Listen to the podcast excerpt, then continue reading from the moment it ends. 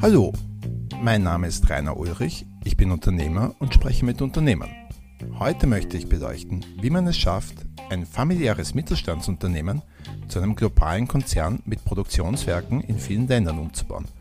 Und was man im Unternehmen ändern muss, um dieses Wachstum auch zu stemmen. Ich spreche hierzu mit dem wunderbaren Niki Griller, der für seine Familie die Firma Gebauer und Griller verantwortet, die renommierte Automobilhersteller weltweit mit Kabeln beliefert. Neben dieser Tätigkeit unterrichtet Niki an sogenannten Brennpunktschulen und ist Präsident der Wiener Landesgruppe der jungen Industrie. Viel Spaß!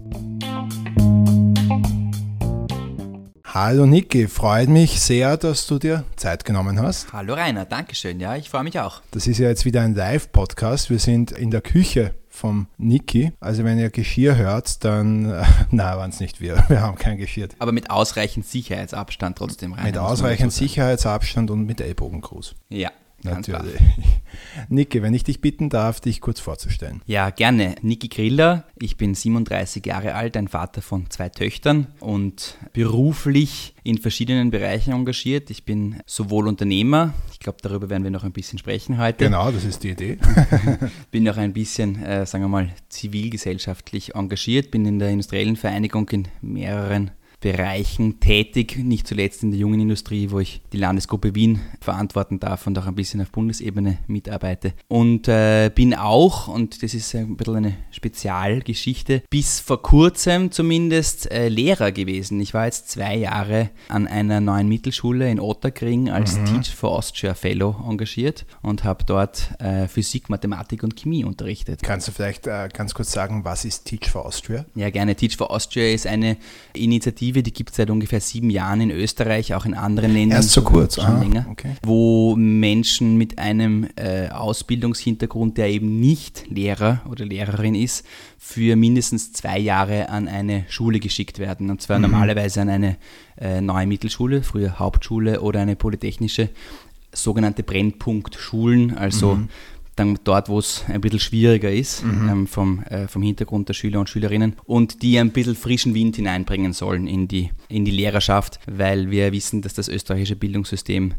beim Vermindern der Vererbung von Bildungsarmut nicht so gut ist. Mhm, mhm. Gibt sehr, sehr viele Studien dazu, die das belegen. Ja, ist ein Riesenproblem. Wir haben eines der teuersten Bildungssysteme der Welt mhm. ähm, und äh, legen immer noch mehr Ressourcen und Aufmerksamkeit drauf. Und in Wahrheit haben wir weiterhin das Problem, dass wenn deine Eltern keine Akademiker sind oder keine Matura haben, du zu mhm. einem hohen Wahrscheinlichkeitsanteil selbst auch kein Akademiker äh, oder kein Maturant, Maturantin wirst. Und das ist schade. Das ist mhm. wirklich ein, ein Ressourcenverlust in Wahrheit. Das ist natürlich auch traurig für die, für die einzelnen Betroffenen betroffenen Familien und äh, da sollte sich was ändern und Teach for Austria versucht das, indem mhm. sie eben diese Quereinsteiger da hineinbringen, die ausreichend vorbereiten und dann äh, mit viel Energie und äh, Enthusiasmus zwei Jahre lang in diese Schulen schicken. Funktioniert sehr gut, es gibt ungefähr 60, 70 pro Jahr, die anfangen, mhm. normalerweise zwei bis drei Jahre das machen und äh, die Ergebnisse lassen sich auch sehen, also man sieht an diesen Schulen durchaus Veränderung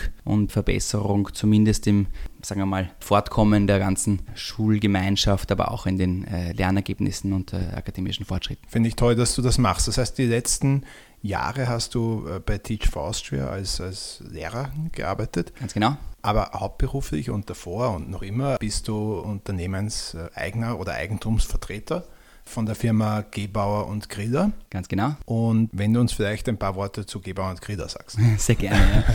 Gebauer und Griller, man hört es am Namen, es ist kein Zufall, äh, ist ein Familienunternehmen im Besitz meiner Großfamilie, sagen wir mal so, Onkeln, Tanten, Cousins, Cousinen, die äh, seit mittlerweile 80 Jahren ähm, äh, das Unternehmen wachsen lassen. Ihr seid ja richtige Jungspunde. Ein Startup, ich würde sagen, ein Startup. Ein Startup ja. ähm, und äh, die Firma Gebauer und Griller teilt sich in zwei Unternehmensgruppen auf. Das eine ist mit Gebauer und Griller Metallwerk in Linz und das größere, wo ich auch viel Verantwortung getragen habe und trage, sind die Gebauer und Griller Kabelwerke. Mhm. Ähm, das ist ein Industrieunternehmen ähm, mit äh, Sitz in Wien, Produktionsstandorten in Niederösterreich und über die Welt verteilt, ähm, unter anderem in äh, Mexiko, in China, in Indien, in der Slowakei, in Tschechien und in Moldau. Und wir produzieren elektrische Kabel und Leitungen bzw. Elektrifizierungssysteme für Maschinen, für Aufzüge, aber vor allem zum größten Teil für Fahrzeuge. Mhm. Das heißt Autos, Lastwagen, Busse. Sehr, sehr spannendes und beeindruckendes Unternehmen. Ihr werdet später noch mehr dazu hören. Was ich besonders interessant finde, ich versuche bei jeder Folge eines Podcasts einen Unternehmensaspekt herauszuarbeiten und die Firma Gebauer und Griller hätte sehr, sehr viele Aspekte, unter denen man sich die anschauen könnte. Aber einen Aspekt finde ich besonders interessant und der ist, wie wird ein ehemaliges KMU zu einem Konzern? Also kleiner Disclaimer, der Niki und ich, wir kennen uns jetzt seit vielen Jahren. Wir waren gemeinsam in der Schule und als wir noch gemeinsam in der Schule waren, war Gebauer und Griller relativ weit davon entfernt, glaube ich, in Moldawien und ich weiß nicht wo überall Werke zu haben und ist dann sehr stark gewachsen und wir wollen heute beleuchten diesen Prozess, wie kommt man natürlich zu dem Wachstum, das ist das Schöne, aber vor allem auch, wie verarbeitet man dieses mhm. Wachstum. Weil es ist natürlich ein Unterschied, ob man jetzt einen, einen österreichischen Betrieb verantwortet mit, ich weiß nicht, ein paar hundert Leuten an einem Standort oder aber viele Standorte und viele Unternehmensbeteiligungen. Und, und da ist, glaube ich, die Firma Gebauer und Greder ein sehr, sehr gutes Beispiel. Wenn du vielleicht äh, uns kurz sagst, wie ist das geschichtlich entstanden und wie habt ihr euch überhaupt äh, zu Autos entwickelt? Also es gibt ja weiß Gott wie viele Kabelproduzenten, die Kabel in, in, in Häusern machen und ich stelle mir vor, das ist jetzt nicht so der, der spannende Wachstumsmarkt oder vielleicht schon, aber, aber sicher sehr, sehr preisgetrieben. Wie seid ihr da zu Automobil gekommen? Ja, das ist eine sehr spannende Frage. Gebauer Grille hat angefangen mit äh, verschiedenen Produkten für Elektroinstallationen, vor allem im Hausbau, zu handeln und mhm. dann äh, auch relativ bald in ganz kleinen Maßstäben zu produzieren und hat dann, das hat mein Großvater damals verantwortet mit dem Herrn Gebauer, mhm. also deswegen auch der Name, haben sie in den 50er und 60 Jahren langsam, aber doch sich immer weiter im Bereich Hausbau und Infrastruktur entwickelt. Mhm. Infrastruktur heißt elektrische Kabeln für Post und Telekom mhm. oder für die EVUs, also die Energieversorgungsunternehmen, weil man braucht ja Kabeln bekanntlich entweder zum Übertragen von Energie, also mhm. was aus der Steckdose kommt, oder von Daten. Mhm. Früher mal Telefonsignale, heute natürlich digitale Daten normalerweise. Ein drittes Spezialthema vielleicht sind noch Glasfaserleitungen, die in Wahrheit auch nichts anderes als Datenübertragung gewährleisten. Auch das haben wir dann gemacht und haben uns damals damals äh, so einen Bauchladen an Produkten angefangen äh, vorzubereiten und äh, zu vertreiben. Das hat gut funktioniert. Es war ein schöne, äh, schöner Markt damals in Österreich.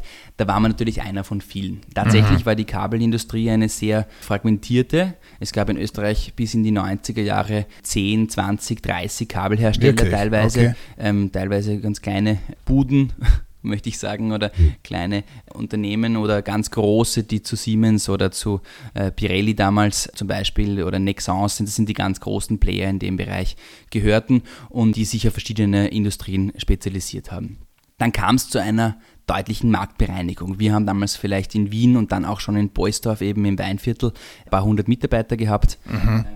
200, 300 und äh, die Firma Siemens hat dann damals gesagt, sie wollen die gesamte österreichische Kabelindustrie aufkaufen mhm. und äh, sich äh, da praktisch einen, ähm, äh, einen Ein Monopolistenmarkt eigentlich schaffen ja, und haben das auch getan. Wir haben uns da zu dem Zeitpunkt irgendwie gut verteidigen können und mit unseren Produkten, unseren Marktbereichen zurechtgefunden. Natürlich war es nicht angenehm, so einen großen Gegner zu haben.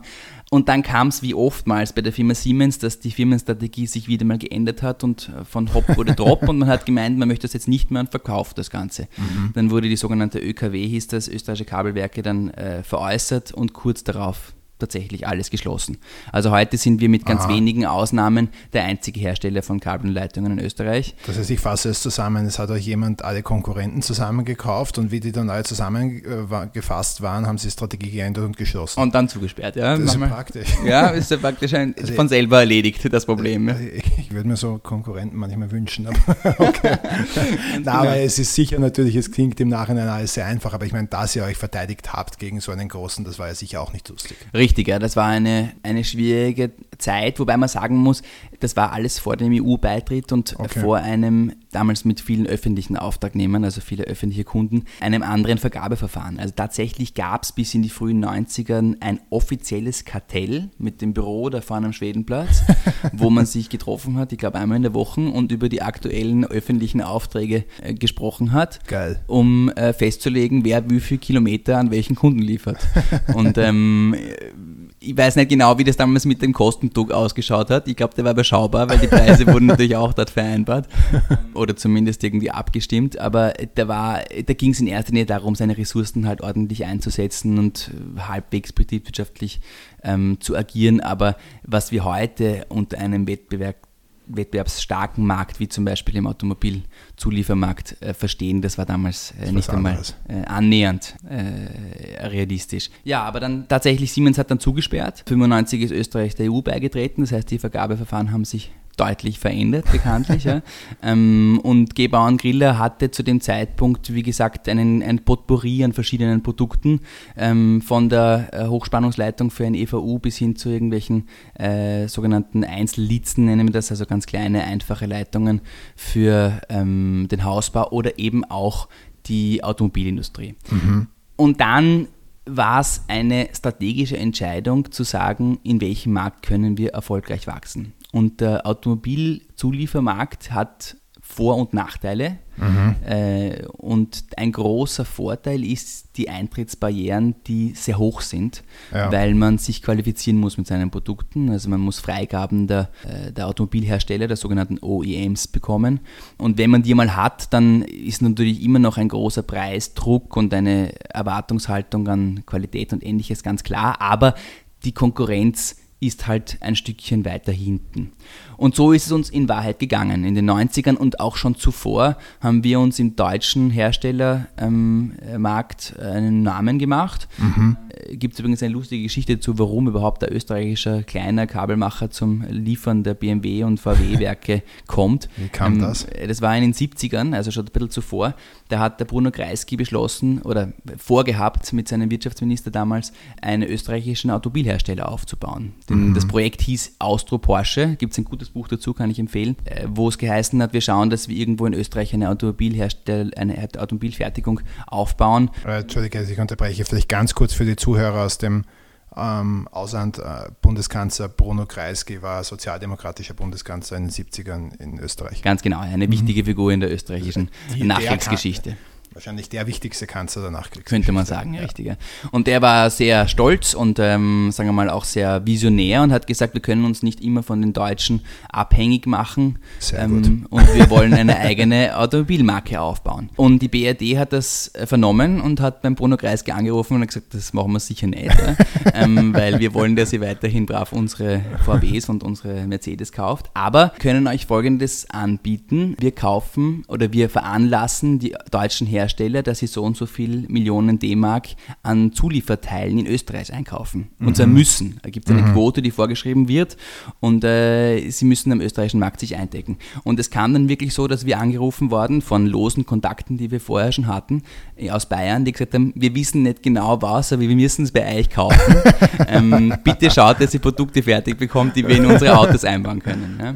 Ähm, und so hat das in den 90 äh, in den 70ern, Verzeihung, 1970ern angefangen. Ähm, und äh, wir haben damals eben unseren Standort in Boisdorf auch deswegen eröffnet und mit diesen Produkten begonnen. Und das ist so langsam angewachsen. Und ich komme jetzt wieder zurück in die 1990er Jahre, wo dann eben die, dieser Bauchladen nicht mehr so gut funktioniert hat.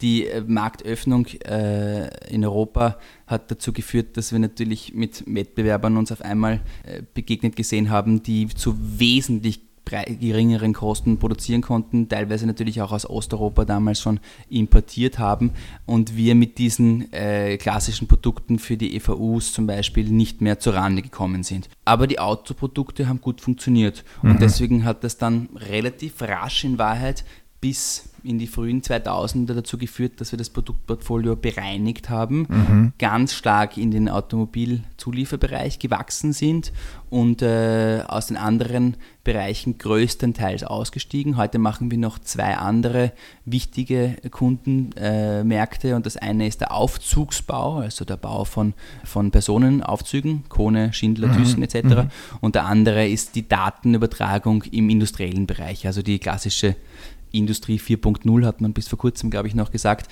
Also ähm, die Digitalisierung von äh, industriellen Anlagen. Das sind äh, An Leitungen, die sehr hohe Datenübertragungsraten gewährleisten müssen und das auch das machen wir und beliefern damit vor allem, vor allem die deutsche Maschinenbauindustrie. Das, ist, das sind aber drei Bereiche, die wahrscheinlich eines gemeinsam haben, dass sie sehr, sehr hohe Spezifikationen haben und man nicht so leicht hineinkommt. Ganz genau, richtig. Ja. Weil auch bei einem Aufzug darf jetzt wahrscheinlich nicht das Kabel einfach ausfallen, wenn äh, man in der Mitte drin ist. Äh, ganz genau. Idealerweise. Ja. Wenn die Sicherheitsanforderungen sind mittlerweile alle elektrische Leitungen recht hoch. Du möchtest auch, dass deine Haushaltsleitung nicht, nicht abbrennt. abbrennt. Aber tatsächlich natürlich ein Kabel zu fertigen ist ein vergleichsweise einfacher Prozess. Also natürlich liegt der Teufel im Detail. alle Ingenieure, die mit zuhören. Ja, stimmt schon. Ich, ich, möchte das also auch nicht so gesagt haben, aber es ist, sagen wir mal, überschaubar, kompliziert, prinzipiell ja, eine einfache Energieleitung zum Beispiel zu fertigen. Und je mehr man sich dann in Speziallösungen begibt, desto mehr muss man sich halt wirklich mit dem Prozess und dem Produkt mhm. ähm, auskennen.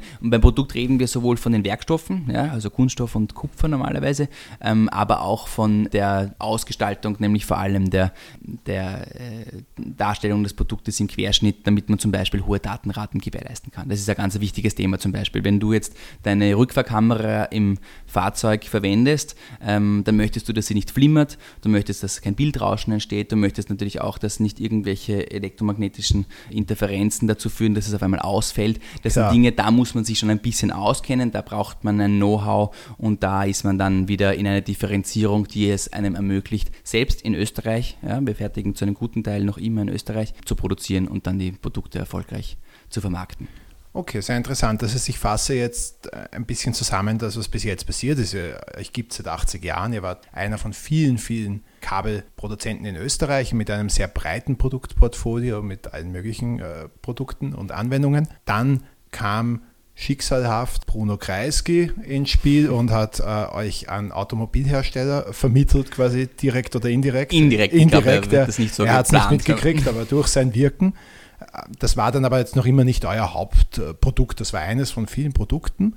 Dann in den 90er Jahren ist dann noch etwas dazu gekommen, nämlich dass Siemens alle eure Konkurrenten gekauft hat, versucht hat, ein Monopol zu errichten und dann doch nicht. Und dann hatte die eine bisschen bessere Marktposition. Dann kam aber die Ostöffnung vor allem oder überhaupt die, der EU-Beitritt, EU EU Verzeihung, mhm. die Ostöffnung kam natürlich viel später. Und damit wurde der Wettbewerb noch stärker und ihr habt euch noch stärker auf wenige deutlich differenziertere Segmente gestürzt, wo es höhere Markteintrittsbarrieren gibt und das ist eben Automobilaufzüge und der dritte Punkt war Hochleistungsdatenleitungen. Ganz genau. Genau. Und das, jetzt sind wir so irgendwie im Jahr 2000 oder so. 2000 ungefähr, 2000, ja. ja. Und dann kam vielleicht noch ein wichtiger Entwicklungsschritt, der Geber und Griller heute ausmacht. Und zwar ist das ein weiterer Schritt in der Wertschöpfungskette. Wir haben bis jetzt immer davon gesprochen, dass wir Leitungen auf Spule oder auf Trommel produzieren, das heißt sogenannte Meterware nennen wir das, und dann unsere Kunden liefern, die damit das machen, das verkabeln, was sie eben gerade brauchen. Und der nächste Schritt, und das ist ja ganz bedeutender auch, ist, dass wir Elektrifizierungssysteme oder Kabelsätze selber herstellen. Das heißt, unsere eigenen Leitungen nehmen, zerschneiden, mit äh, Kontaktteilen versehen, Anbauteile vielleicht zusammenbündeln mit Kabelbindern oder mit anderen äh, Verbindungselementen, mit Schutzelementen und ähnlichem und das Ganze ready to fit praktisch in den jeweiligen Anwendungsbereich liefern. Verstehe, das heißt nicht das nur unter Anführungszeichen das Kabel selber herstellen, sondern auch den Kabelbaum genau. und was dazu gehört. Genau, Kabelbäume ist das äh, richtige Wort. Mhm. Ähm, zwei Anwendungsfelder, die uns besonders beschäftigen. Ähm, das eine sind Aufzüge, ich habe vorher schon angesprochen, äh, zum Beispiel die Firma Schindler oder die Firma Otis gibt uns normalerweise 14 Tage Zeit, mit der richtigen Höhe des Gebäudes, wo ihr Lift eingebaut wird und der Anzahl der Stockwerke und der Seiten, wo die Türen aufgehen etc. Und wir bereiten Ihnen vor, alle Elektrifizierungsbestandteile für ihren Schacht und für ihre Kabine, mhm. ähm, die nachher im Aufzug eingebaut werden. Mhm. Wir packen es in eine Kiste, schicken es in ein Zentrallager und das geht dann vom Mittleren Osten bis nach Brasilien oder in ganz Europa. Und der Techniker vor Ort muss nur noch unseren Kabelsatz herausnehmen hoffentlich haben wir richtig gefertigt, steckt ihn überall an und er hat wesentlich Zeit gespart im Vergleich zu früher, wo er Aufzugsbauer mindestens zwei, drei Tage wahrscheinlich mit der Elektrifizierung des Schachtes mhm. verbracht hat. Also eine Logistikdienstleistung oder Planungsdienstleistung verkauft ihr sozusagen mit? Genau, sozusagen, weil wir sparen Geld an der Baustelle und machen Logistikarbeit für ihn, aber natürlich auch eine Wertschöpfung, ein Wertschöpfungselement, das wir schneller und besser machen können als ja. unsere Kunden. Ja. Ja. Das andere Beispiel, wo wir mittlerweile einen guten Teil unseres Umsatzes erwirtschaften, ist das Thema Energieleitungen im Fahrzeug. Das heißt, mhm. die Versorgung von einem Starter oder einem, einer Lichtmaschine äh, mit Strom, mhm. beziehungsweise in der Zukunft die Versorgung von Leistungselektronik von der Lade, vom Ladeelement eines Elektrofahrzeuges. Mhm. Das machen wir auch. Das heißt, wir produzieren ein Kabel dazu, eine Leitung und fertigen daraus einen Kabelsatz, also einen kleinen mhm. Kabelbaum, um dann am Band beim Automobilhersteller Zeit äh, zu sparen, indem man einfach nur unser Kabel herausnimmt, einbaut ins Fahrzeug, anschließt und äh, damit äh, eine perfekte, in perfekter Passform sein Fahrzeug fertigen kann. Mhm. Mhm. Okay. Das heißt, ihr liefert die Kabelbäume genauso, wie es der Kunde braucht, äh, an Automobilhersteller. Ganz genau. Ich muss präzisieren, die Energieleitungen. Die Energieleitung. Den großen Kabelbaum, den sogenannten äh, KSK nennt man den in der Automobilindustrie, das machen riesengroße Tier-One-Zulieferer, die Milliarden schwer sind mhm. mittlerweile, weil, das wissen die wenigsten, die Verkabelung eines Fahrzeugs gehört zu den teuersten Teilen eines Aha. Autos äh, zu den schwersten und übrigens auch zu den größten, wenn man daran denkt, dass ein voll ausgestattete S-Klasse bis zu vier Kilometer Kabeln in vier sich Kilometer. verbaut hat. Wahnsinn. Ja. Da gibt es natürlich alles. Die Sitzheizung, Scheibenheber, ja, ähm, Rückfahrkamera, vorher angesprochen, ABS-Sensoren, die ganze Elektronik im Motorraum. Mhm. Da kommt schon einiges zusammen. Und das machen ähm, große Kunden von uns. An die liefern wir die Meterware, die ich vorher angesprochen habe, also die Kabel auf Spulen oder auf Trommeln. Äh, das heißt, ihr liefert Meterware an Kunden, die wiederum äh, die gesamte Verkabelung eines Autos machen. Ganz genau. Und was macht ihr jetzt dann direkt für die Automobilhersteller, wo die, ihr die Kabelbäume macht? Die Energieversorgung. Energieversorgung. Das, heißt, das ist ein bisschen ein anderes Geschäft. Warum? Weil Energieleitungen wesentlich stärker, wesentlich größer sind. Man spricht von größeren Querschnitten, das heißt mehr Metall in sich. Mhm. Und wir haben, äh, und das ist ein wichtiger Teil unserer Erfolgsgeschichte, vor mittlerweile 20 Jahren angefangen, hier eine Innovation zu vermarkten, die mittlerweile fast schon ähm, zum äh, zur State of the Art gehört. Und zwar haben wir angefangen, Kupfer als Material zu ersetzen durch Aluminium. Mhm. Aluminium ist wesentlich leichter, mhm. ähm, zwar auch schlechter stromtragfähig, das heißt die Leitung wird etwas dicker, wenn man sie aus Aluminium fertigt, ähm, aber dennoch immer noch ungefähr um die Hälfte leichter bei der gleichen Stromtragfähigkeit. Und günstiger nehme ich an. Und ein kleiner Nebeneffekt natürlich, Kupfer kostet zurzeit ungefähr 6 Euro der Kilo und Aluminium ungefähr 2,20 Euro. Da spart man sich noch einiges an Geld dazu. Ja? Ähm, und äh, wir und haben... Frage, jetzt seid ihr auf die Idee gekommen, Aluminium zu verwenden oder ist das in vielen anderen Bereichen Bereichen schon passiert und ihr habt das auf die Automobilindustrie übertragen oder was war da die Innovation dabei? Ja, das ähm, prinzipiell gab es Aluminium oder gibt es Aluminium im Energieübertragungsbereich bei Hochspannungsleitungen, mhm. aber sonst sehr wenig. Warum? Aluminium oxidiert sehr schnell, vor allem wenn mhm. es ähm, irgendwo mit einem Kupferelement, weil irgendwo in Elektronik oder Elektrik kommen ja immer Kupferelemente vor, in Verbindung kommt und dann vielleicht noch ein bisschen Feuchtigkeit entsteht, dann fängt das an zu verrosten, könnte mhm. man sagen damit Widerstand zu entwickeln und im schlimmsten Fall abzubrennen. Wir haben vorher darüber mhm. gesprochen, das größte, die größte Sorge eines, eines Fahrzeuglieferanten ist es ähm, ein sogenanntes thermisches Ereignis, wie man okay. das nennt. Ja, das heißt, äh, ein Fahrzeug, das in Flammen steht. Ja, das versucht man zu vermeiden. Ja. Ein Fahrzeug, das in Flammen steht, ist ein thermisches Ereignis. Richtig, ja, das ist der also offizielle Fachausdruck. Das klingt deutlich besser als ein Fahrzeug, das in Flammen steht. Ganz genau, ja. Ähm, tatsächlich waren die Trabis teilweise mit Aluleitungen ausgestattet, weil in den, äh, in der DDR nicht ausreichend Kupfer äh, mhm. vorhanden war. Und da sind diese thermischen Ereignisse auch öfter ähm, aufgetreten. Gut, aber ähm, es wurscht, da war der Staat, das war der Staat, der konnte nicht geklagt werden. Ne? Offensichtlich waren ja. da andere Haftungsfragen als heute, ganz genau. Ähm, wir haben aber, und das ist äh, ganz wichtig zu erwähnen, äh, und zurück zur Innovation.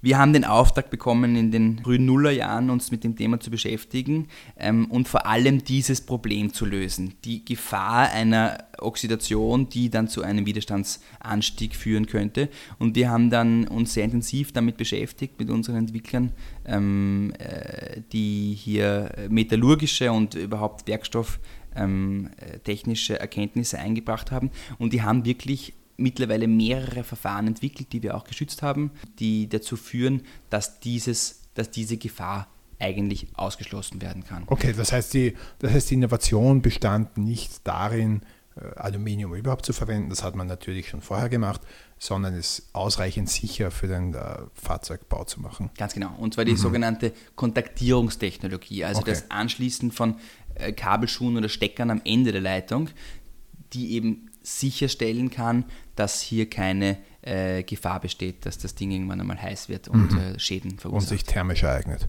genau. Okay, sehr gut.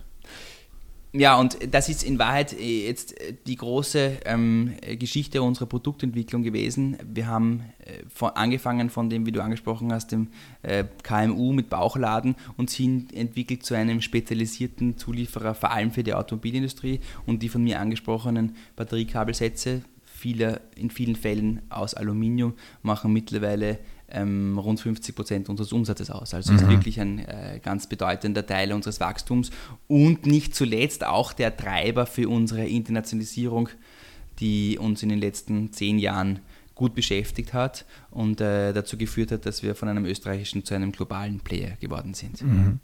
Und wie hat sich das jetzt ereignet? Also äh, ich nehme, also ich verstehe, das Aluminium hatte so starke Vorteile, dass es eben für viele Autobauer jetzt interessant war, mit euch zusammenzuarbeiten, weil ihr da geschützte Technologie hattet, um das zu ermöglichen. Und Ganz das genau. war dann euer Internationalisierungstreiber. Genau, ähm, du musst dir das so vorstellen. Wir haben ähm, ein Werk in Tschechien, in Mikolov, mhm. das ist äh, auf, der, äh, auf, dem Weg nach Brünn, wo wir diese Aluminium- oder auch Kupferkabelsätze herstellen, die nachher in verschiedene Fahrzeugmarken eingebaut werden, aber unter anderem in, ein, in eine große, ähm, äh, einen großen Hersteller aus Deutschland. Mhm. Ähm, und wir haben bis vor wenigen Jahren jedes Fahrzeug von diesem Hersteller aus Tschechien beliefert. Mhm. Das heißt, egal ob du das Auto in China, in Nordamerika, in Südafrika oder in Europa gekauft hast. Und auch das gebaut wurde dort. Und ne? es auch dort gebaut wurde, ja. richtig, ja? oder auch in Brasilien die Batterieleitung war von uns und aus zwar aus Mikolov. Aus Mikro. Okay. Jetzt kannst du dir vorstellen, es gibt bei den großen Herstellern ja auch äh, Risikomanager und die schauen sich unter anderem auch die Lieferanten an. Ja? Und die denken auch an thermische Ereignisse, in dem Fall nicht im Fahrzeug, sondern in, in Fabriken Mikolov, zum Beispiel. Ja. Und haben sich überlegt, was würde denn passieren, wenn in Mikolov einmal irgendeine, äh, ein größerer Unfall zum Beispiel passiert. Ja, Dann stehen alle unsere Werke. Was, ja. Ganz genau. Ähm, und das ist so einer der Beweggründe, die an uns herangetragen worden sind, ähm, wo sie uns gesagt haben, passt auf, ihr seid ein super Lieferant, ihr seid relativ klein dafür, dass ihr ein Tier One, also ein direkter Lieferant von uns seid, ähm, aber vor allem seid ihr zu zentraleuropäisch. Wir brauchen mhm. euch ähm, auf mehreren Standorten und wir brauchen euch vor allem auch außerhalb von Europa. Mhm. Ähm, und so ist es gekommen, dass wir in den 10er Jahren, also 2011, 12, ähm, immer mehr Druck bekommen haben, ähm, auch außerhalb von den bestehenden Produktionsstandorten äh, herzustellen. Ähm, ein Thema, das mich besonders ähm, beschäftigt hat, war dann 2013, wo ein anderer deutscher Hersteller gesagt hat, er vergibt eine Plattform, das ist typisch mittlerweile in der Automobilindustrie. Es wird nicht mehr nur ein Fahrzeug praktisch angefragt, ich sage jetzt zum Beispiel den Mercedes S-Klasse, sondern eine sogenannte Plattform, wo viele Fahrzeuge dranhängen. Mhm. Das ist natürlich schön, weil große Volumen, das heißt natürlich auch viel Verantwortung, meistens auch geringe Preise, aber natürlich auch sehr viel Verhandlungsmacht für den Kunden. Und Klar. der hat dann gesagt, also diese Plattform umfasst sieben Fahrzeuge, alle schöne, äh, tolle Modelle.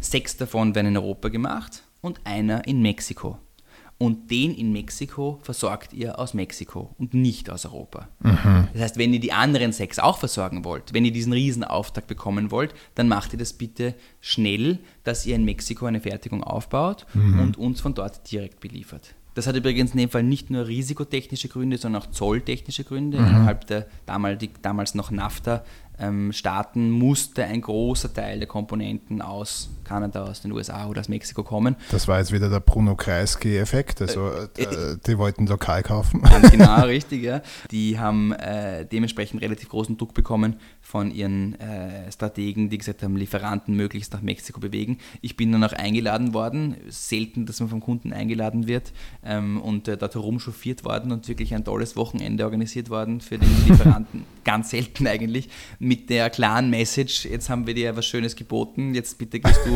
äh, an deinen Schreibtisch und rechnest aus, wie groß die Fabrik sein wird, die du uns in Mexiko hinstellst. Das Spannende war, zu dem Zeitpunkt hatten wir schon entschlossen und haben wirklich 2014 äh, den Grundstein gelegt und 2015 die Produktion begonnen in San Juan del Rio, das ist in der Nähe von Querétaro, in äh, zwei Stunden Entfernung von Mexico City, um den amerikanischen Automobilmarkt lokal zu versorgen. Mhm. Und das war so für mich ein, der große Startschuss in Richtung Konzern.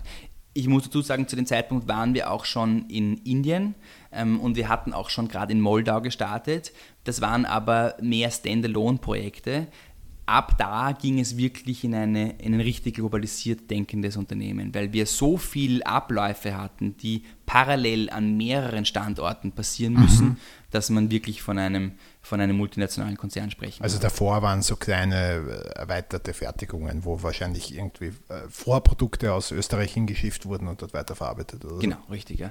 Ähm, und in Mexiko hat es einfach dann an Komplexität gewonnen, weil wir dort das erste Mal als Tier 1 für die Automobilindustrie aufgetreten sind, also ähnlich wie vorher beschrieben aus mhm. Mikolov. Ähm, wir auch dort Entwicklungsprojekte abarbeiten mussten und uns zum Beispiel mit ähm, Herausforderungen beschäftigen mussten, wie SOP, also Start of Production bei unserem Kunden X ist in zehn Wochen. Die Maschine muss also jetzt abgenommen werden vom Kunden und wir müssen ähm, innerhalb weniger Stunden Umbauten, die wir gerade in Beusdorf geplant, mit den Kunden in Deutschland abgestimmt haben, in Mexiko umsetzen. Mhm. Und dann natürlich eine, mhm. ein reger Austausch, sowohl durch Reisetätigkeit, aber auch durch unterbrochene Kommunikation zwischen den einzelnen Standorten stattfinden musste. Ja. Und vielleicht, damit man das einmal ein bisschen in der Perspektive sehen kann, Anfang der 2000er Jahre, wie viele Mitarbeiter hattet ihr, wie viel hattet ihr 2014, wie viel habt ihr jetzt? Also zu 2000, da haben wir unseren ersten Auslandsstandort, aber eben in Mikolov gleich als verlängerte Werkbank eigentlich an der tschechischen Grenze eröffnet. Da werden wir ungefähr 1000 Mitarbeiter gehabt haben, mhm. wobei vor Mikolov waren es 500. Mhm. 2010, da bin ich in die Firma gekommen, ähm, waren wir, glaube ich, auf knappe 2000 mhm. und mittlerweile sind wir auf 4500 Mitarbeitern. Ähm, Tendenz steigend, mhm. weil wir einige Projekte auch jetzt in der Pipeline haben, die noch lange nicht ähm, ausreichend Mitarbeiter praktisch im Unternehmen vorfinden, um abgefertigt zu werden. Also wir sind noch weiter im Wachsen. Und du sagst ja, du hast mir äh, mal erzählt, dass äh, das Fertigen der Kabelbäume eigentlich sehr, sehr arbeitsintensiv ist. Ne? Das wird nach wie vor händisch gemacht. Ganz genau, ja. Auf einen, äh, auf einen Kabelsatz kommen einige Minuten bis zu eine halbe Stunde Arbeit mhm. von Mitarbeitern bei einer Kilometer äh, Energieleitung zum Beispiel oder, Energie, mhm. oder einer Cat7-Leitung, da rennt eine Maschine und da gibt es einen Maschinenführer, der, ähm, äh, der beobachtet und der steuert die Maschine, aber letztendlich ist es ein sehr kapitalintensives Produkt. Bei den mhm. Kabelbäumen, da muss tatsächlich, müssen viele Fertigungsschritte hintereinander gesetzt werden, die man zwar automatisieren kann, aber dennoch ganz eine andere Personalquote, Personaltangente drauflegt. Das heißt, bei euch Umsatzwachstum heißt auch Personalwachstum. Also ja. das lässt sich nicht entkoppeln oder wird auch absehbar wahrscheinlich nicht entkoppelt werden. Nein, anspruchsvoller. Verstehe. Das heißt, ihr habt äh, neben der Erfindung oder der Innovation, die ihr gemacht habt und des guten Managements mit den äh, Aluminiumleitungen, die euch äh, stark gemacht haben ursprünglich, habt ihr natürlich auch Rückenwind vom Markt dadurch, dass natürlich in Autos immer mehr Leitungen benötigt werden, ne, mit Rückfahrkameras und, und äh, autonomes Fahren zukünftig und so weiter. Er grinst so richtig, wie er das hört. Sehr gut erkannt, Rainer. Also autonomes Fahren ist für mich eine richtige, eine super. sehr erfreuliche Entwicklung. Ja. Da fahren überhaupt nur noch Kabel durch die Gegend. Ja, so es, Also tatsächlich nur Kabeln, sondern auch Großrechner. Die, ja, ähm, die Rechenleistungen Wahnsinn, von, von Level 4 oder Level 5 Fahrzeugen, also die, wo man wirklich einmal auf die Rückbank schlafen gehen können wird eines Tages, die sind unglaublich. Mhm. Und äh, damit diese Rechner funktionieren, brauchen sie sehr viele Daten. Die brauchen sie in manchen Modellen zumindest aus der Cloud, aber vor allem brauchen sie von den zig oder hunderten Sensoren, die im Fahrzeug dann verbaut werden, mhm. Echtzeitdaten, damit sie nicht irgendwo gegen die Leitplanke rasen. Und äh, für diese Datenübertragung braucht es normalerweise hochwertige und lange Leitungen mhm. und da freut sich ein Kabelhersteller, ganz genau. Mhm. Okay, du hast äh, sehr gut erklärt, wie, wie ihr gewachsen seid durch die, ich fasse nochmal ganz kurz zusammen, durch die Spezialisierung auf, auf High-End-Bereiche, Automotive, Aufzüge und Datenleitungen. Mhm. Ähm, seid ihr sehr stark gewachsen, dann dadurch, dass ihr die Innovation durch, mit Aluminiumkabel gemacht habt und jetzt natürlich noch zusätzlich durch den Rückenwind des Marktes, dass immer mehr Kabel benötigt werden und das Ganze idealerweise eine Kurve hat wie Covid am Anfang, also exponentiell steigend. Das wäre die Hoffnung. Im äh, E-Fahrzeugsbereich ist es ganz anders als Covid, sondern eher ein ganz langsames Wachstum. Also anders als die öffentliche Wahrnehmung ja, ist, ja. Äh, steigt der Umsatz an Elektrofahrzeugen ganz langsam. Ja. Ähm, aber wir hoffen darauf. Und wir haben auch das Glück gehabt, hat auch geholfen im Markt, dass wir einem großen kalifornischen Autohersteller, der erst seit kurzem am Markt ist, mhm. ich darf den Namen leider nicht nennen. Wir wissen ähm, jetzt alle nicht, wer gemeint ist. aber einen großen, äh, also das äh, letzte Modell, das man auch in Österreich manchmal auf den Straßen sehen kann, versorgen dürfen dürfen mit einer Leitung und das tatsächlich ganz gut läuft. Also das ist ein mhm. schönes, äh, schönes Projekt und öffnet uns natürlich auch Türen bei den anderen Herstellern, weil die ja bekanntlich auf diesen kalifornischen sehr viel schauen und sich einiges von dem abkupfern wollen. Mhm, hoffentlich, ja. Das klingt ja alles super nahe. Na, wir haben da ein Werk gebaut dort und wir haben ein Werk gebaut da und so weiter. Aber das ist ja jetzt eigentlich das Spannende. Wie habt ihr das bewerkstelligt? Ich meine, ihr wart ja doch ein, ein österreichisches KMU, ist ein Familienbetrieb nach wie vor. Familie mhm. ist involviert. Wie habt ihr das organisiert? Was, was waren die Schritte, die ihr gemacht habt, um auch dazu fit zu werden? Weil es, das ist ja ein Punkt, wo es dann viele Unternehmen zerreißt. Ganz genau. sagen. Da scheitern ja sehr viele. Das ist eine riesen Herausforderung und das ist natürlich, äh, du sprichst das ganz richtig an, die äh, Phase 1 dieses Wachstums, also wo die, die, die Gelegenheiten im Raum stehen, sich international zu vergrößern, da denkt man ja fast nur an das Schöne und an das Positive. Man denkt an die zukünftigen Umsätze, man denkt an die Präsenz außerhalb Österreichs, man denkt daran, dass man sich dann mehr wahrnehmen lässt. Aber letztendlich denkt man nicht daran, was es für die Organisation heißt. Mhm. Wir haben, wie gesagt, angefangen um 2010 mit den ersten Standorten weit ab von Österreich. Damals war das Indien zunächst einmal und haben in einem sehr hemdsärmeligen und äh, fast naiven Vorgehen festgelegt, da gibt es jetzt einen, der ist für das Projekt verantwortlich, dann gibt es drei Mitarbeiter, die bis jetzt nur in Österreich aktiv waren, die ihm zuarbeiten sollen während des Projektes und äh, die Geschäftsführung lässt sie einmal in der Woche berichten, wie es so vorangeht, der soll dort hinfahren, der soll sich ein mhm. Grundstück kaufen, der soll dann anfangen, dort seine äh, Leute einzustellen, der soll sich um irgendwelche ähm, Normen kümmern und halt, was er sonst so braucht, um dort im Markt erfolgreich zu sein und das wird schon funktionieren. Mhm. Und das Spannende ist, es funktioniert auch eine Zeit lang. Also wir mhm. hatten, und ich muss immer wieder ein riesengroßes Lob an unsere Mitarbeiter und Mitarbeiterinnen aussprechen, äh, der Leute, die sind über sich hinausgewachsen und die mhm. haben, obwohl sie vorher noch nie großartig im Ausland aktiv waren, da Leistungen erbracht, die man niemals für möglich gehalten hat. Also am Anfang geht's. Ja? Mhm. Gerade in Indien zum Beispiel, da waren wir dann irgendwann einmal 100 Leute. Die, dieser angesprochene Projektleiter war dann auch Werksleiter dort. Ich habe am Anfang in meiner Tätigkeit bei Geber und Griller immer auch einmal zwei Wochen dort Unterstützung leisten dürfen beim, bei der Aufnahme der ersten leitenden Angestellten. Und irgendwie ist das halt dann so in dann das österreichische System mit eingeflossen.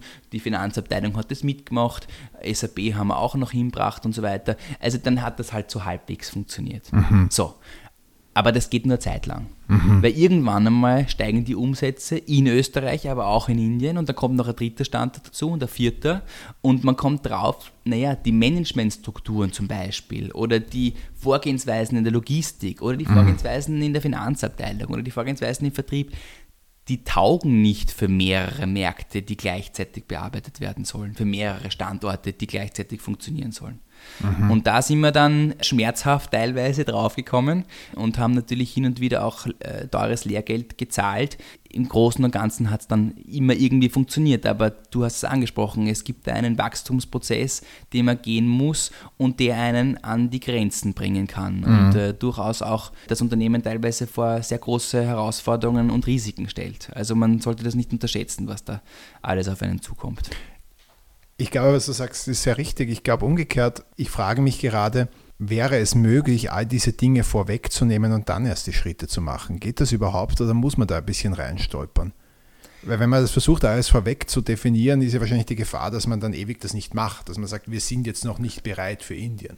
Ja, und dann macht man es fünf Jahre später nicht. Ich glaube, es wäre wahrscheinlich zu teuer ja. vorab die Infrastruktur sozusagen oder ja. die Voraussetzungen zu schaffen, um solche Expansionsschritte durchzusetzen. Und wie du richtig sagst, wahrscheinlich wäre man auch zu träge dadurch. Also es braucht ein bisschen dieses Unternehmerische, probieren wir es heute mal und dann müssen wir halt nachziehen. Aber das Wichtige ist, dass du Leute hast im Unternehmen, die dir dann die gelbe Ampel zeigen und sagen, so, jetzt funktioniert das dort, aber jetzt kümmere dich auch um die Overall-Strukturen, mhm, mhm, weil wenn das dort groß wird, dann rennen wir hier auch an die Wand. Ja? Mhm. Und das parallel zu fahren, das ist eigentlich die Herausforderung. Mhm. Und ich habe jetzt Indien angesprochen, das war ja wie gesagt eher ein Standalone-Projekt. Mhm. Da haben wir relativ viel am Markt dort alleine agiert ähm, und hab, da waren die Anbindungen an, an unsere, äh, an die österreichische Muttergesellschaft überschaubar. Aber in dem Moment, wo das äh, gerade in der Automobilzulieferung und hier vor allem als Tier 1 Lieferant, eben also als direkter Lieferant, ähm, dann äh, stark vernetzt wird, der eine Standort, ich habe angesprochen, Mexiko und der andere Standort Österreich, dann muss das funktionieren. Dann müssen die Leute bereit sein und es muss die, muss die Prozesse geben und es muss mhm. die Tools geben und es muss auch die richtigen Mitarbeiterinnen und Mitarbeiter geben, die eben so eine parallele oder dreifach oder vierfach Struktur fahren können. Mhm. Ja. Ähm, und wenn du das nicht vorher geschafft hast, dann stellt es sich ganz schnell auf. Mhm. Ähm, ich muss immer dazu sagen, äh, Automobilindustrie, große Vorteile, große Nachteile. Ein großer Nachteil ist die unglaublich herausfordernde ähm, Abhängigkeit einer schnellen Lieferkette. Wenn mhm. du einen Fehler machst, stellst du den Kunden lahm. Und ja. das kannst du dir nicht, nicht leisten. Ja. Ja. Mein Lieblingsbeispiel ist immer die S-Klasse-Linie in Stuttgart, wo die S-Klasse gebaut mhm. wird. Ich weiß nicht, paar hundert am Tag wahrscheinlich oder so. Wenn die eine Minute steht, Rainer, weil du ein Teil nicht geliefert hast, und das kann auch eine Schraube sein, das ist ganz egal, dann zahlst du als Lieferant eine Penale von 6000 Euro pro Minute. Pro Minute. Ja, da braucht man nicht viel Mathematik Geil. gelernt zu haben, um zu wissen, dass dich eine Schicht wahrscheinlich schon ans Ende der Liquidität bringt und ein Tag in den Ruin treiben kann. Ne? Also ähm, wenn etwas nicht funktioniert äh, im, im Unternehmen und dann aus irgendeinem Grund eben nicht geliefert werden kann, dann bist du ganz schnell in riesengroßen Schwierigkeiten. Mhm. Deswegen musst du die Hausaufgaben machen, bevor es soweit ist ja, und äh, eben diese Strukturen aufbauen, die dich dazu befähigen, auch ähm, woanders zu produzieren ähm, als nur in deinem äh, die bekannten Heimatstandort. Also ein bisschen reinstolpern ist gut, aber übertreiben darf man es bei Automotive jedenfalls nicht. Ganz genau. Ja. Wir haben, glaube ich, wirklich das Glück gehabt, dass wir in anderen Branchen gelernt haben und äh, dann in Wahrheit unsere dritte Offshore-Investition erst eine Tier-1-Produktion war und die anderen beiden uns schon so weit gebracht haben, dass wir ungefähr gewusst haben, auf was wir achten müssen. Richtig? Mhm. Also die anderen, da war es nicht ganz so, dass man das eine Minute zu spät äh, genau, die Katastrophe richtig. ist. Ja. Ganz genau. Mhm. Und was habt ihr dann für Schritte gemacht, wenn du gesagt hast, Strukturen schaffen oder was war das dann konkret? Ich fange mal an mit der Organisationsentwicklung. Ich glaube, das ist das Wesentliche. Ja? Mhm. Du hast die Frage, die sich irgendwann stellt, welche Span of Control, also wie viele Mitarbeiter leitet welche Führungskraft oder eine Führungskraft in Österreich und wie organisierst du das, dass du sowohl vor Ort, aber auch in deinen Headquarters eine ausreichend funktionelle Führungsstruktur hast. Mhm. Wir haben uns tatsächlich für eine Matrixstruktur entschieden. Das heißt, nehme ein Beispiel, ein Logistikchef in Moldau hat einen linearen Vorgesetzten, das ist der Werksleiter dort, mhm. aber einen Dotted Line Vorgesetzten, das ist der Logistikle Logistikleiter mhm. ähm, oder äh, Supply Chain Manager hier in Österreich. Und eine Matrix ist genau, wie es sich anhört, eine komplizierte Sache und mhm. kann auch äh, große ähm, Schwierigkeiten und, und, und äh, Double Blinds und ähnliche Weil Probleme. zum Beispiel der Logistikleiter in Moldau vom zentralen Logistikleiter ein Einsparungsprojekt kriegt und der Chef, der Direktor sagt, das ist mir wurscht, nächste Woche müssen die Kabeln fertig sein. Ganz klassisch, ganz ja. genau. Interessenskonflikte ist einmal die erste Sache, das andere ist natürlich eine unterschiedliche Kultur vielleicht, unterschiedliche Sprache, äh, irgendwelche Abstimmungsprobleme, da kann schon einige Herausforderungen geben. Mhm. Aber es war für uns die richtige Entscheidung, weil wir, weil wir damit gewährleisten konnten, dass wir einen direkten Zugriff aus Österreich auf die wichtigsten ähm, Bereiche in den Werken haben und gleichzeitig aber eine rasche und stringente Führungskultur im Werk gewährleisten können. Ja, also es gibt ja Unternehmen, wo dann der Logistikleiter im Werk überhaupt keinen Vorgesetzten dort vor Ort hat, sondern sein Team nur irgendwo auf der Welt verteilt sieht. Mhm. Das war uns zu kompliziert, das wollten wir nicht. Ja, klar.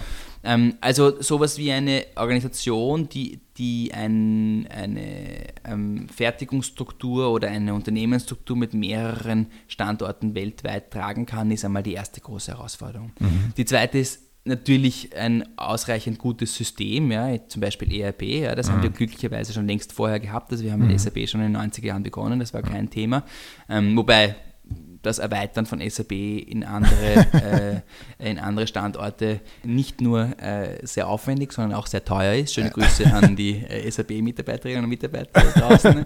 ähm, aber letztendlich, das funktioniert. Das also ich weiß nur immer, wenn unsere Kunden sagen, es ist irgendwas mit SAP, also ich verstehe es, es ist sicher sehr kompliziert, die Welt ist kompliziert, aber immer wenn ich höre, es ist was mit SAP, dann das bedeutet selten was Gutes, leider Gottes. Das Schlimmste ist, finde ich, wenn man sagt, jetzt machen wir das bitte so und dann sagt irgendeiner, das käme nicht, das käme im System nämlich nicht darstellen. Ja, wer, wer, regiert uns, das System oder wir? ja, wobei da darf ich auch aus meiner Erfahrung sagen, ich glaube, das ist auch sehr oft eine Ausrede. ja. also, weil, weil, ich weiß, wir haben oft äh, Kunden mit verschiedenen Werken und in einem Werk geht es im SAP und im anderen geht es im SAP nicht. Ja, also, oder es hängt halt dann doch von den Personen ab und oft redet man sich halt auch Absolut. Ja, das soll schon passiert sein. Also vielleicht ein bisschen Ehren, äh, Ehrenrettung für die SAP-Leute, sie sind oft die Sündenböcke. Absolut. Aber sie werden dafür gut bezahlt. Das sie müssen auch herhalten für die, für die, Sorgen dieser Welt, aber sie kriegen genug dafür, absolut. Ja, ja. Na, es ist natürlich dann immer schwierig, wenn es dich zum Beispiel an lokale Steuersysteme oder sowas dann anpassen ja, musst, klar, das ist schon einmal eine große Herausforderung.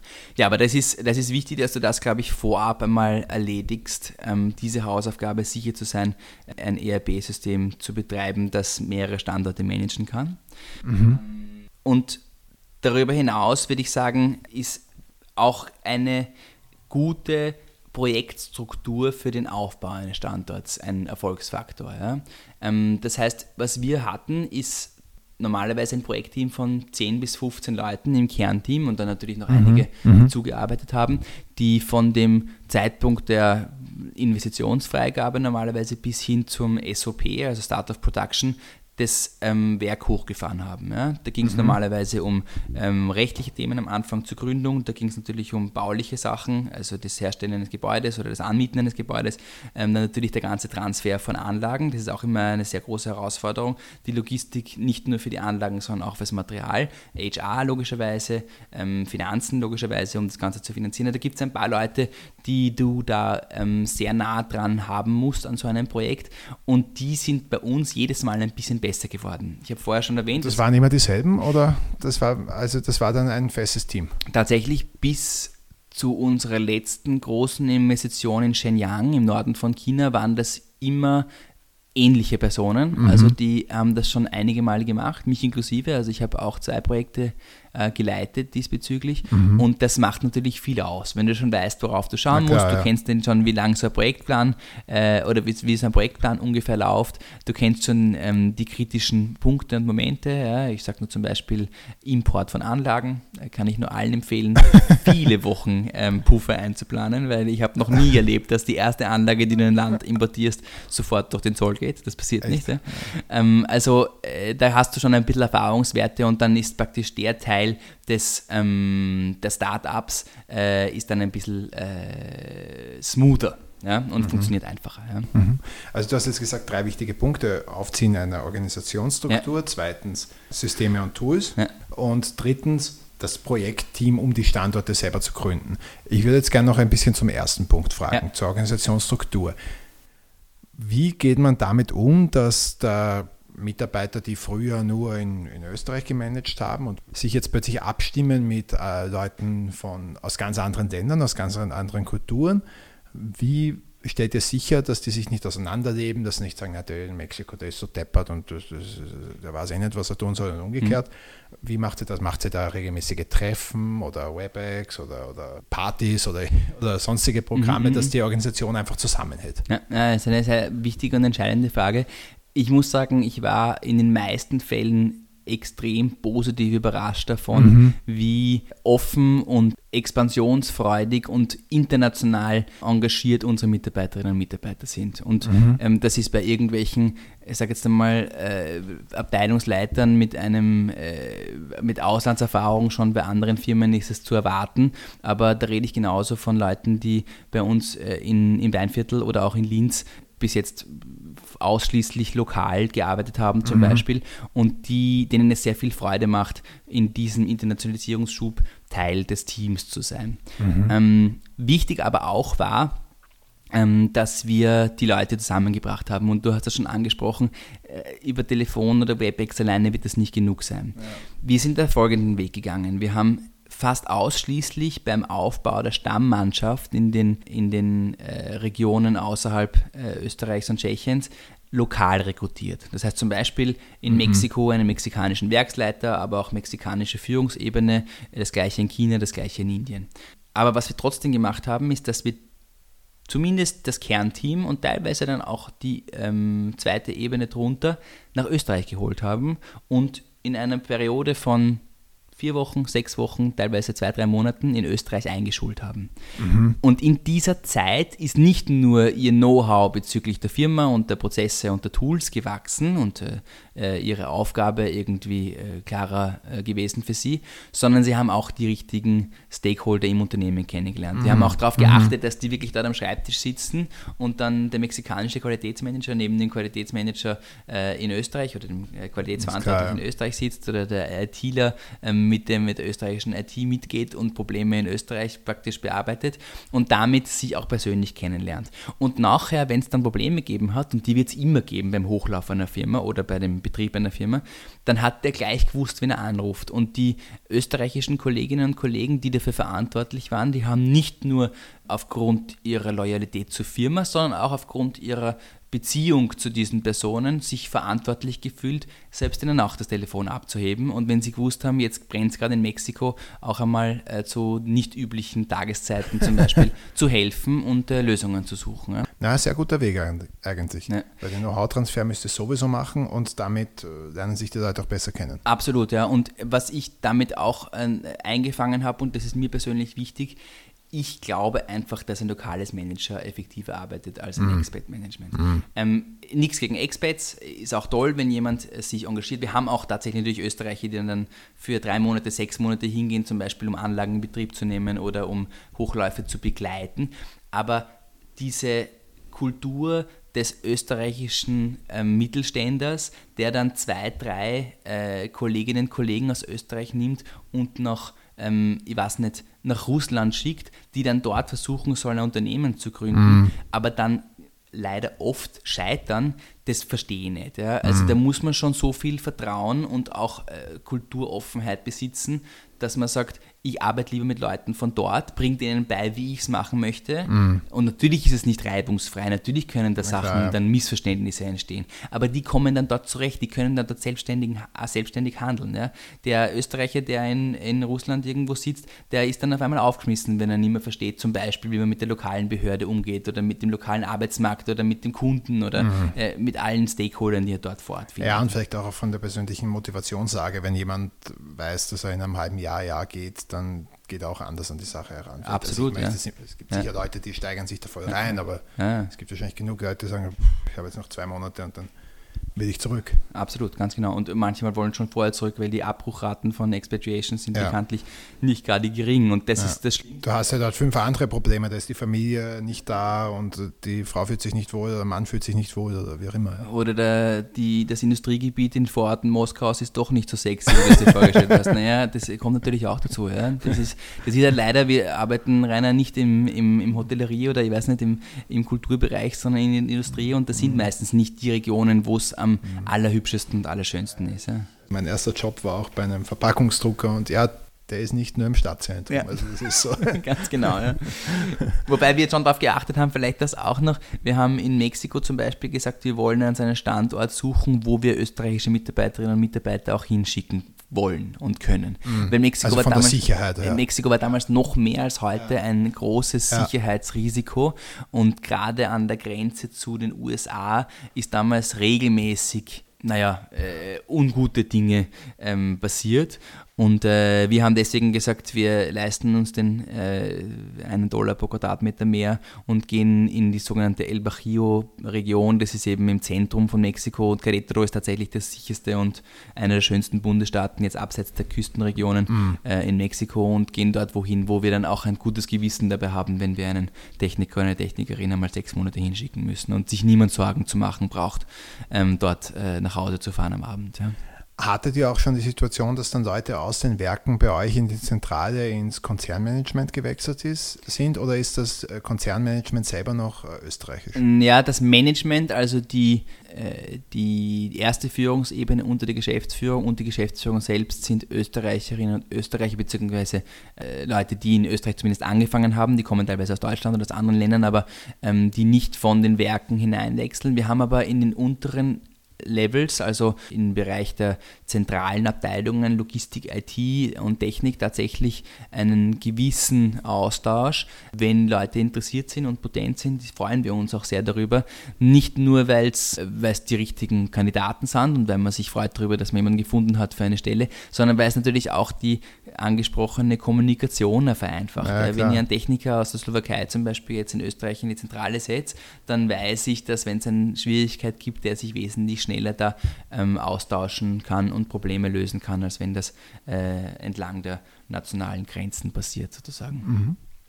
Jetzt vielleicht eine ganz gute Überleitung zum Thema, wie das funktioniert mit der Familie. Also ihr seid ein Familienbetrieb, aber ihr habt jetzt doch eine Größe, wo natürlich unmöglicherweise alle Manager oder alle wesentlichen Manager irgendwie Familienmitglieder sein können.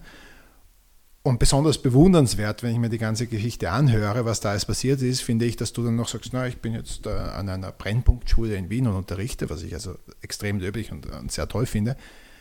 Aber ich denke mir, wie geht sich das aus mit der Zeit? Also ihr müsst das ja irgendwie ganz gut organisiert haben.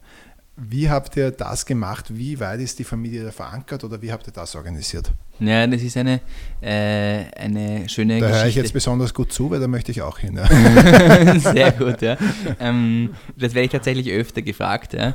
ähm, wie das sein kann, dass wir immer noch ein Familienunternehmen sind, aber mittlerweile niemanden mehr in der Geschäftsführung haben. Mhm. Also die mhm. Geschichte geht so, bis in die Nullerjahre waren äh, mein Vater und seine Schwester in der Geschäftsführung mhm. ähm, und äh, haben das praktisch, wie man eben das früher gemacht hat, als Eigentümer geführtes Unternehmen, das alleine geschupft haben. Die mhm. anderen Eigentümer ähm, ausreichend, aber auch nicht überbordend informiert mhm. und das Ganze ist, äh, ist, ähm, und niemand hat gefragt, sagen wir mal mhm. so. Ja. Ähm, und dann kamen mehrere Entwicklungen zusammen. Das eine ist, dass mein Vater in die Pension gegangen ist, äh, 2008, meine Tante, also seine Schwester dann ähm, einige Jahre später ähm, und dass es zu dem Zeitpunkt auch niemanden aus der Familie gab, der nachfolgen wollte. Das war schon einmal mhm. die erste Herausforderung.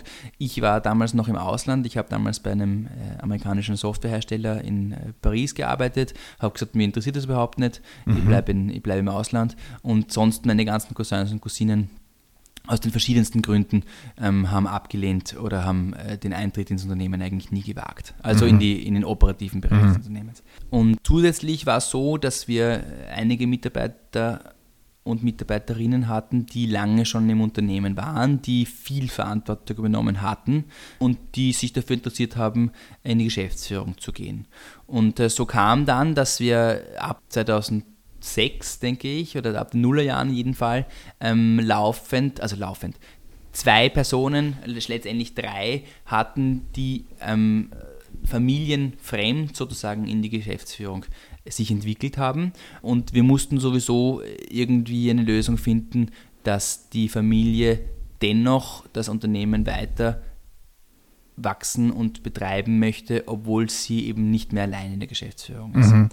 Ich bin dann eingestiegen 2010, ähm, mhm. zunächst einmal als Trainee sozusagen. Ich habe mir da viel Zeit genommen. Ich war 2000, äh, Verzeihung, ich war zwei Jahre lang in verschiedenen Abteilungen als Mitarbeiter aktiv. Das ging von Personal über Technik hin zum Vertrieb, teilweise auch im Ausland, äh, teilweise auch an der Anlage. Also ich habe auch ein paar Monate in der Fertigung gearbeitet mhm. und habe mir praktisch äh, da sehr viel Wissen über das Unternehmen angeeignet, auch ein Netzwerk aufgebaut und habe dann äh, langsam Verantwortungen übernommen und bin dann 2000 2015 in die Geschäftsführung gewechselt. Also nach fünf Jahren.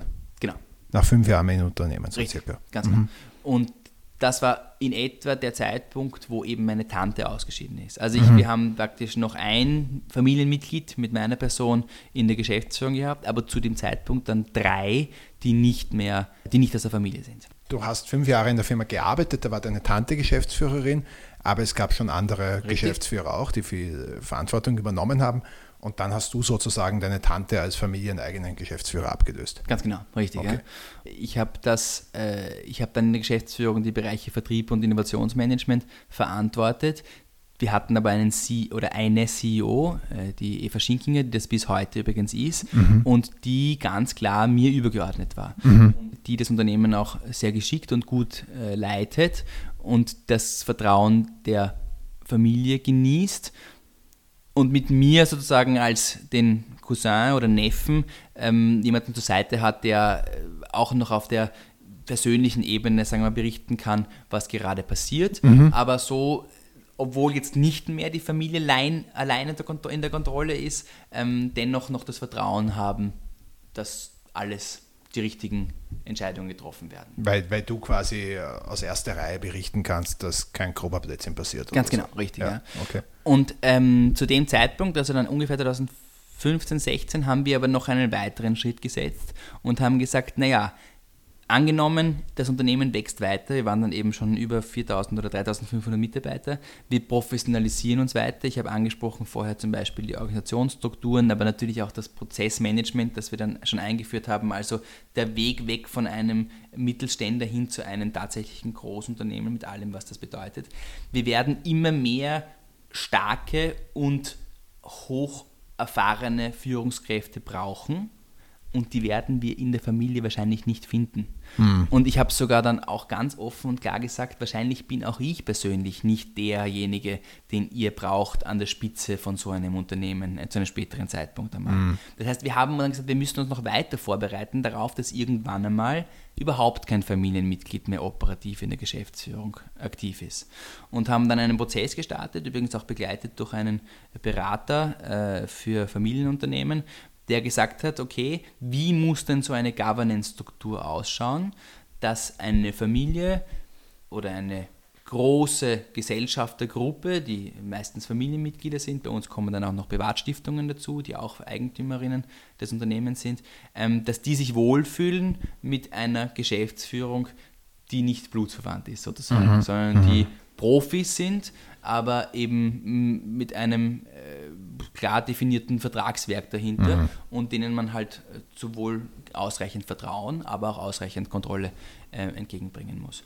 Und das haben wir eben äh, dann äh, definiert und haben da eine, eine Struktur geschaffen, die gewährleistet, dass wir unsere Handlungsfähigkeit und vor allem unsere äh, langfristig und gleichzeitig rasch agierende ähm, Familienunternehmer Eigenschaft bewahren. Also was sind die Vorteile eines Familienunternehmens? Sie sind normalerweise schnell, mhm. weil sie äh, keine langen Entscheidungswege haben und sie denken normalerweise nicht nur in einem Jahr oder in zwei, sondern in fünf oder zehn. Ja? Und die Dinge wollten wir uns bewahren.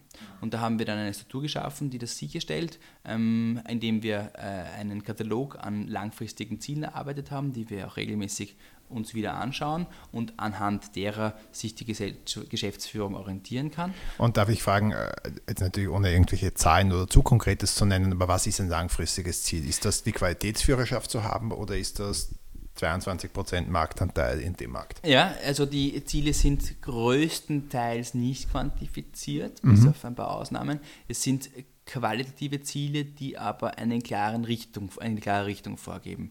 Das geht zum Beispiel, welche Positionen wollen wir im Markt einnehmen und in welchem? Wie schnell wollen wir wachsen? Mhm. Ähm, entlang welcher Linien wollen wir wachsen? Wollen wir zum Beispiel ganz disruptiv woanders äh, durch eine Akquisition zum Beispiel einsteigen mhm. oder wollen wir stattdessen lieber ähm, äh, nur organisch wachsen in einem gewissen mhm. Bereich?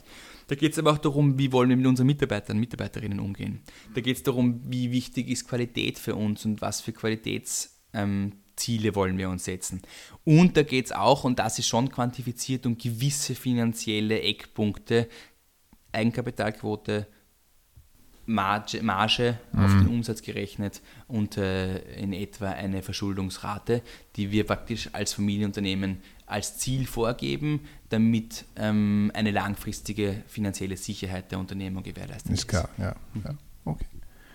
Ja, und der zweite Aspekt, das waren eben diese, der, der, der Zielkatalog. Der zweite Aspekt ist eine äh, Strukturierung der ähm, Gesellschaft, nämlich vor allem der Gremien, die sicherstellt, dass selbst wenn wir 15, 20, 25, 30 Gesellschafter und Gesellschafterinnen sind, inklusive Stiftungen und äh, im schlimmsten Fall Vor Vormundschaftsrichter, ähm, weil auch solche Sachen passieren leider, mhm. ähm, dass wir trotzdem rasch und gut handeln können. Und da haben wir in unserem Fall eine, äh, ein Gremium geschaffen, das praktisch die gesamte Gruppe an Gesellschaftern auf fünf Personen kondensiert, mhm. die sich im Unternehmen wesentlich mehr beschäftigen müssen, mhm. die auch öfter informiert und befragt werden und die die wichtigen Entscheidungen äh, zum größten Teil alleine treffen können oder zumindest in Absprache mit äh, der Gesellschaftergruppe rasch ein Stimmungsbild einholen können und dann der Geschäftsführung eine rasche Antwort geben. Also sozusagen die Eigentümerversammlung wurde gestraft auf, auf fünf Vertreter, die sich auch wirklich mit dem Unternehmen beschäftigen und nicht einmal im Jahr kommen und sagen, ich möchte mehr Dividende. Ganz genau, in richtig. Einer Generation ganz genau. angenommen. Genau. Ja, ganz genau, richtig. Ja. Und diese Strukturierung führt dazu, dass wir ähm, weiterhin, finde ich, die Handschrift der Familie in, dem, in, der, mhm. äh, in der Geschäftsgebarung vorfinden, aber dennoch bei den großen Herausforderungen eben an Professionalisierung des Unternehmens echte Profis ranlassen können, ähm, selbst wenn es die nicht in der, in der Familie gibt. Und mhm. ehrlich gesprochen, die Familie, die immer die perfekten Geschäftsführerinnen und Geschäftsführer hervorbringt, die gibt es, glaube ich, nicht. Ja. Das ist ein großer Glücksfall vielleicht. Mhm. Ja. Ähm, und je größer ein Unternehmen ist und je größer die Anforderungen an die Geschäftsführung werden, desto unwahrscheinlicher ist mhm. es. Und mhm. wie gesagt, wir sind jetzt bei einer äh, guten Milliarde Euro Umsatz im Jahr ähm, und weit über 4000 Mitarbeiter mit insgesamt zehn Standorten. Da gibt schon einiges an Herausforderungen. Ne? Ähm, und eben einen Markt, der auch nicht gerade besonders einfach ist, ja? mit Kunden, die sehr anspruchsvoll sind. Ja? Mhm. Und da bin ich sehr froh, dass wir Leute haben, die das von der Pike auf gelernt haben, die in den verschiedensten Ländern der Welt bereits äh, Unternehmen geleitet haben zuvor, die ähm, viel mehr Erfahrung im, in der Produktentwicklung, im Vertrieb, in der Qualität, in der Produktion auch haben, als das je ein österreichischer Familienunternehmer haben könnte. Ja? Mhm. Also ähm, ich glaube, wir haben damit diese Brücke schlagen können zwischen äh, weiterhin Familien kontrolliert nennen wir es, familienkontrollierte Unternehmung und trotzdem hochprofessionelle Geschäftsführung. Mhm. Ich glaube, das ist ein sehr wichtiger Punkt, den du sagst. Es ist natürlich äh, schwierig, das Skillset in einer Familie zu finden. Äh, andererseits hat natürlich ein Familienbetrieb auch sehr klare Vorteile, hat sich auch Nachteile, aber hat sehr klare Vorteile, eben was du sagst, die langfristige Orientierung, äh, die euch vielleicht in den 90er Jahren dazu gebracht hat, nicht zu sagen, ich verkaufe jetzt dann den Siemens und mache einen schönen Schnitt, ne, wie das vielleicht ein Investor gemacht hätte. Mhm und ja, wenn man sich beides erhalten kann und kombinieren kann, ist es natürlich das Beste aus zwei Welten.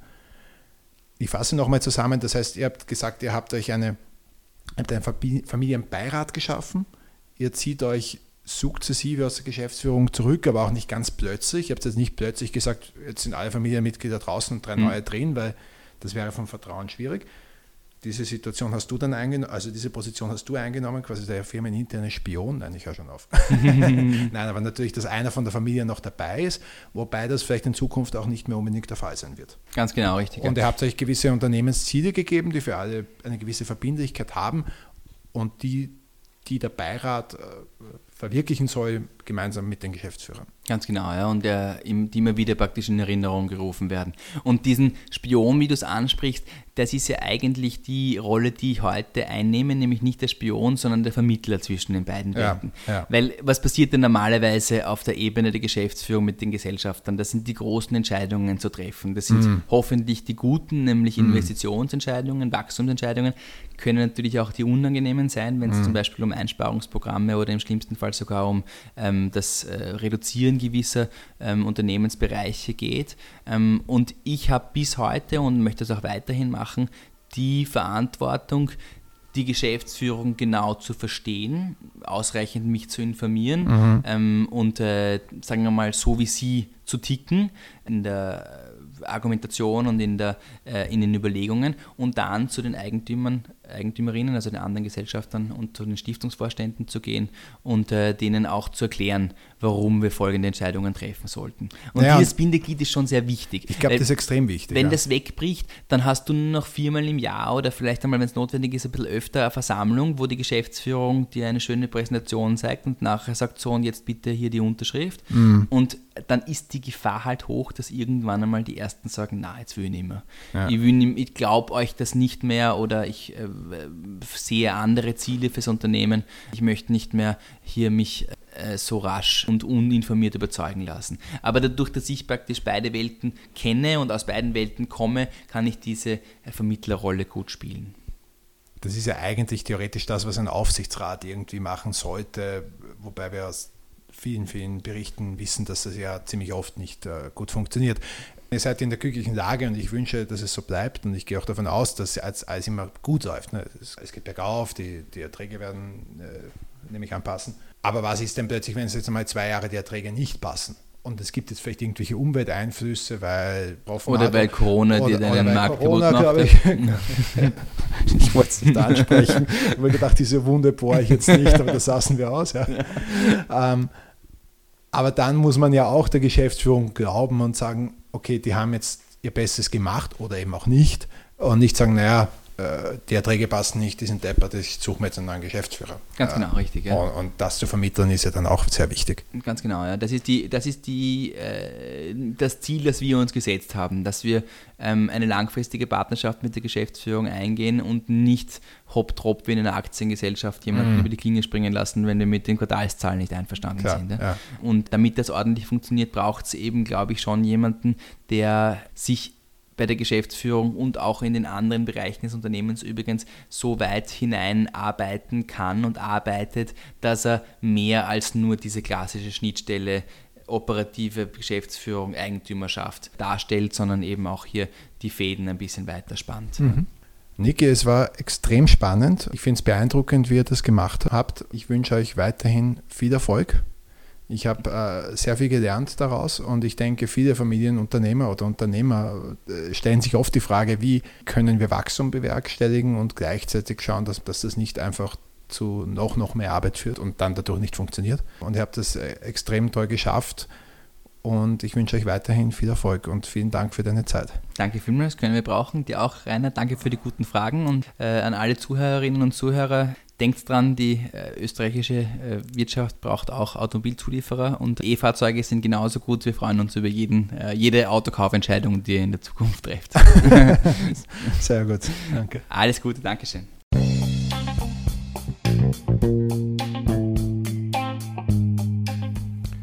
Um als Unternehmen langfristig zu realisieren, muss man sich neue, vielversprechende Marktsegmente erschließen, aber auch den Mut haben, unprofitable aufzugeben. Um als Familienunternehmen mit starkem Wachstum Erfolg zu haben, kann es nötig sein, selber operativ zurückzustecken. Hierzu braucht es jedoch einen schrittweisen und keinen abrupten Übergang und eine klare Strategie. Wenn euch die Folge gefallen hat, bitte bewertet sie empfehlt sie einer Freundin oder einem Freund und abonniert den Podcast. Bis zum nächsten Mal. Thank you.